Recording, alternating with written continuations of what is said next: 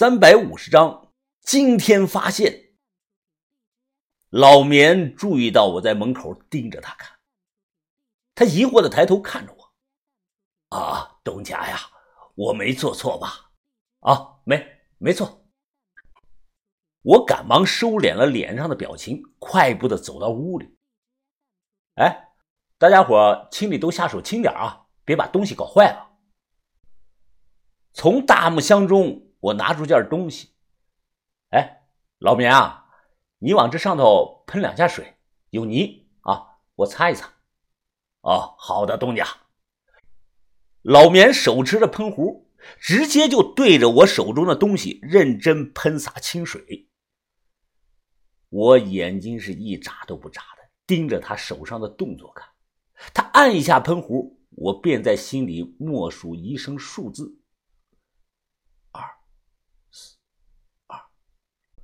老棉一共喷了三次，随后他问我：“行了吗，东家？”我看了看老棉，啊，老棉啊，这个东西你有点多，再喷上几下吧。老棉也没多想，又喷了几下，二四二，还是一样。此刻我脸色变得非常的难看，胳膊上的汗毛都炸了起来，一种极强的危险感萦绕在我的心头。老棉用这个喷壶啊，有固定的次数。他第一次喷了两下，会停一秒钟，然后第二次喷四下，再停两秒钟，最后再喷两下，又停一秒钟。两年前，把头跟我讲过一件事情，当时把头随口的说道：“早年地方考古队人员基本上都是跟着一个师傅学出来的，他们清理文物的时候啊。”用的喷壶都养成了固定的习惯了，一般都是二四二啊。老棉突然用很关心的语气问我：“啊啊，东家呀，你是不是最近太累了？我看你的脸色有些难看呐。”“哦，是啊，我最近确实有点累。那你们先忙着，我去休息一下啊。”我不由分说，抓着小轩的手便往外走。怎么了，云峰？有事儿啊？出来后，小轩忙问我：“哦，你现在跟我走，不要再回去拿行李了，我们得赶紧跑，离开这里。”小轩非常疑惑的看着我：“货还没出呢，咱们那份钱还没拿到呢。”“不要了，不要了，要钱再要钱，咱们的命就没了。”我现在心里有种强烈的感觉。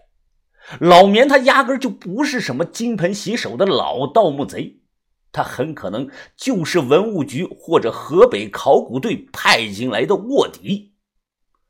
我之前还纳闷呢，这么大的个事儿在道上都传开了，连黑胖子那种小喽啰都听说了，文物局内部绝不乏消息灵通之辈啊，他们怎么可能一点动作都没有呢？甚至水库这里连一次基本的考古勘探都没做呢。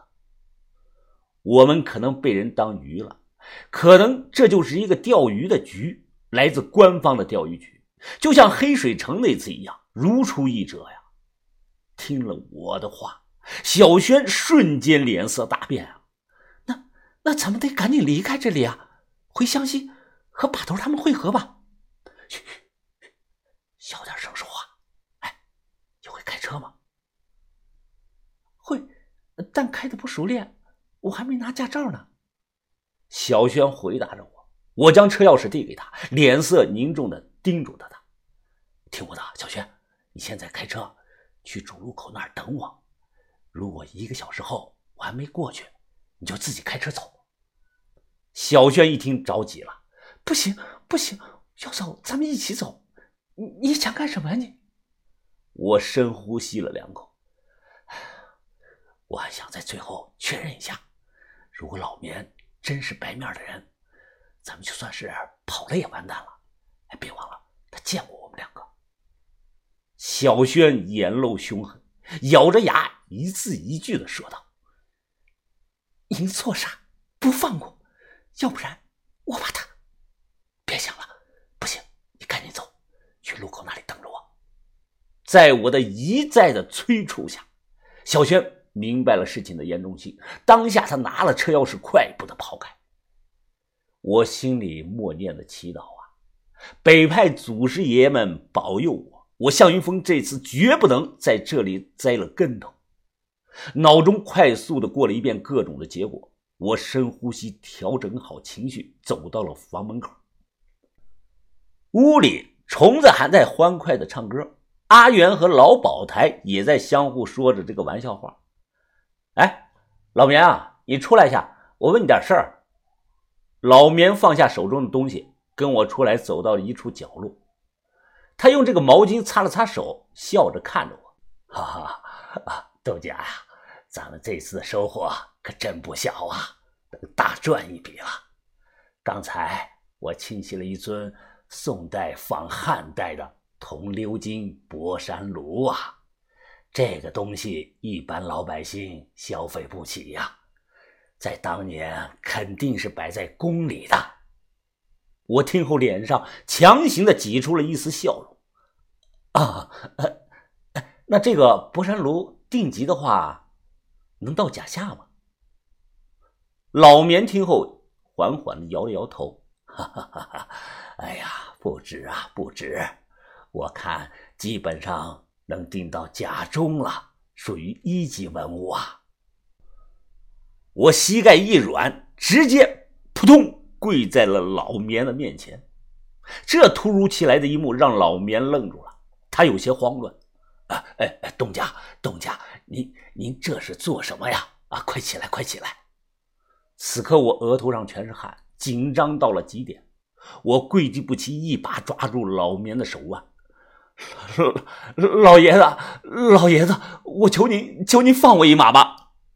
老棉也着急的说道：“啊，东家，东家，哎，我老头子根本听不懂你在讲什么呀！你你到底什么意思啊？哎呀，我老爷子，我什么意思？你心里肯定清楚。”我看着他，眼巴巴的就这么看着他。我我看破不说破，但看在我叫了您一声爷的份上，您就放我一条生路吧，行吗？听了我的话，老棉突然沉默不语，同时他的脸色突然也渐渐的阴沉了下来。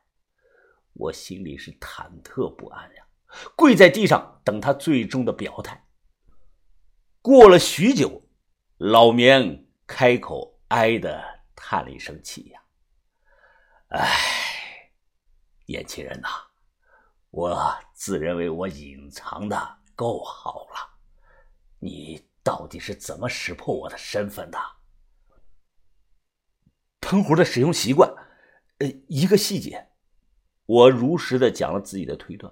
他眼中满是震惊啊！他看着我，啊，年轻人啊，别的不说，单单你这份观察力就异于常人呐，不愧是银狐的高徒。你认识我，还认识我师傅？老棉双手背在身后，他抬头，神情怀念的说道：“啊，岂止是认识啊！当年在聪明山上，我和你师傅，他可是有一段实打实的友情啊！”哈哈哈！我激动了起来。那那这么说，您更得放我一马了。他摇了摇头。我话还没说完呢。当年聪明山下出了个战国赵王的大墓，行里不少高手都去了，我也去了。当时我在那里认识了一个叫小梅的姑娘。唉，我很爱小梅啊。就是你师傅王显生把小梅从我身边抢走了。听闻这句话，我立即是面如死灰呀。这个事儿我听把头讲过，把头当时才二十多岁左右，还在跟着王平子混呢。把头跟我讲，他的初恋就是在聪明山下遇到的。至于女方人叫什么名儿，我不知道。我还不想放弃，于是又赶忙的讲道：“啊，就算你和我师傅有过节，但你和我没有过节呀。我愿意出钱，只要你这次能把我和小轩摘出去。你说一个数吧。”他面色凝重的又摇了摇头：“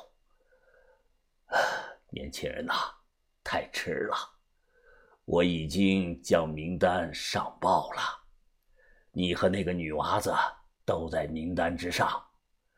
这次规模涉及到足足上百人呢，这些人最后一个都跑不了的。”我一听这话呀，瘫坐在地上，心中说不出的苦涩呀。就算我提前觉察到了，又怎样呢？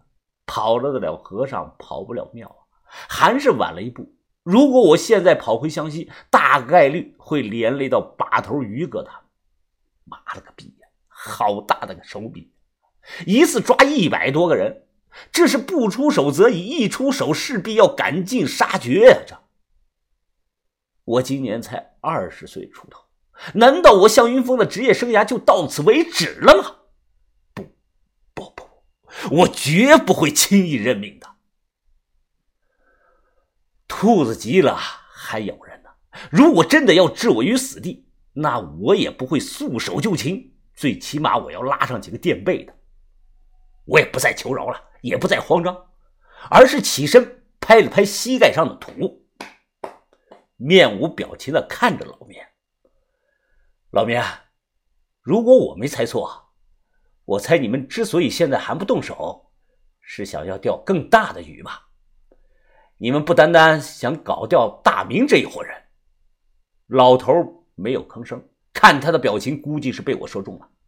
我又冷着脸对他讲道：“老棉，你以一个老盗墓贼的身份出来混。”无非就是想收集一些现行行里人的情报，我说的可对？老棉呢点了点头，啊，没错，你猜的很对。我和你师傅有故，之前你也对我很尊敬，这点呢很让老头子我感动啊。年轻人，你放心，只要你这次主动配合我们，事后。争取博个重大的立功，我想你最多在里头待个四五年就能出来。你还年轻，出来后也不过三十岁，还有大把的好前途，你考虑一下吧。啊，四五年，你意思让我去当诱饵，去出卖同行？老棉听后是面无表情。我们不会说。此事对你的名声不会有影响。我冷冷的看着老面，我拒绝，因为我他妈一天都不想在里头待。这世上就没人能审判得了我。我要求见你们的上司，我知道他是谁，天下乌鸦一般黑，他也不会干净。老棉仍旧是面无表情。呵呵，年轻人啊，这么有底气啊！那你说说我的顶头上司是谁呀？如果你真猜对了，那我可以带你去见见他。我掏出一根烟，点着后甩了甩打火机。策划整件事情，就是那个坐在轮椅上的老不死、老学究。